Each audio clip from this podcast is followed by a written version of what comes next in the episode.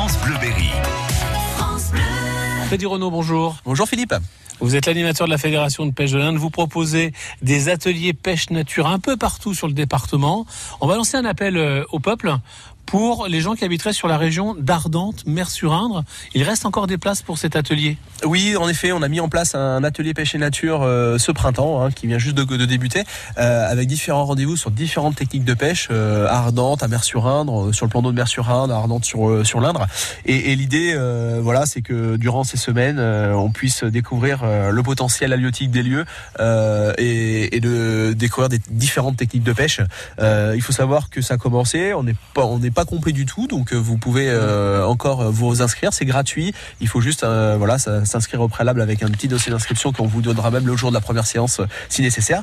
Euh, pour avoir toutes les infos pratiques, euh, n'hésitez pas d'aller sur notre site internet hein, www.pêche36.fr. Vous aurez toutes les infos euh, concernant euh, ces ateliers pêche et nature. Euh, c'est dédié aux jeunes, mais aussi aux moins jeunes. Hein. Faut pas hésiter à venir nous rencontrer et à venir passer du temps avec nous. hein. Euh, souvent, euh, on découvre euh, que les adultes, euh, bah, bah, au final, Ont aussi des choses à ont apprendre. aussi des choses à apprendre et on a tous des choses à apprendre tout, au, tout au cours de notre vie et, et c'est pas dédié qu'aux enfants.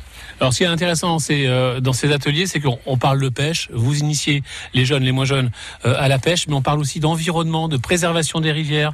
Tout ça, c'est très important. Oui, tout à fait. Il y a tout le volet nature hein, que que j'ai pas développé, mais en effet, on va parler des- de la reproduction des poissons, le pourquoi, euh, pourquoi protéger euh, des zones humides, des zones de frayère, euh, pour quels poissons, où est-ce que ça se passe, à quelle période, et du coup, euh, on, en, découle toute la réglementation pêche, et donc du coup, on fait le lien entre la nature et la pêche assez facilement, et, et sans la nature, euh, bah, il y aurait pas de poissons, et donc sans la préservation de ces lieux, euh, bah, c'est très important pour euh, comprendre que de que voilà remettre un poisson à l'eau, ça peut aussi être un bon geste.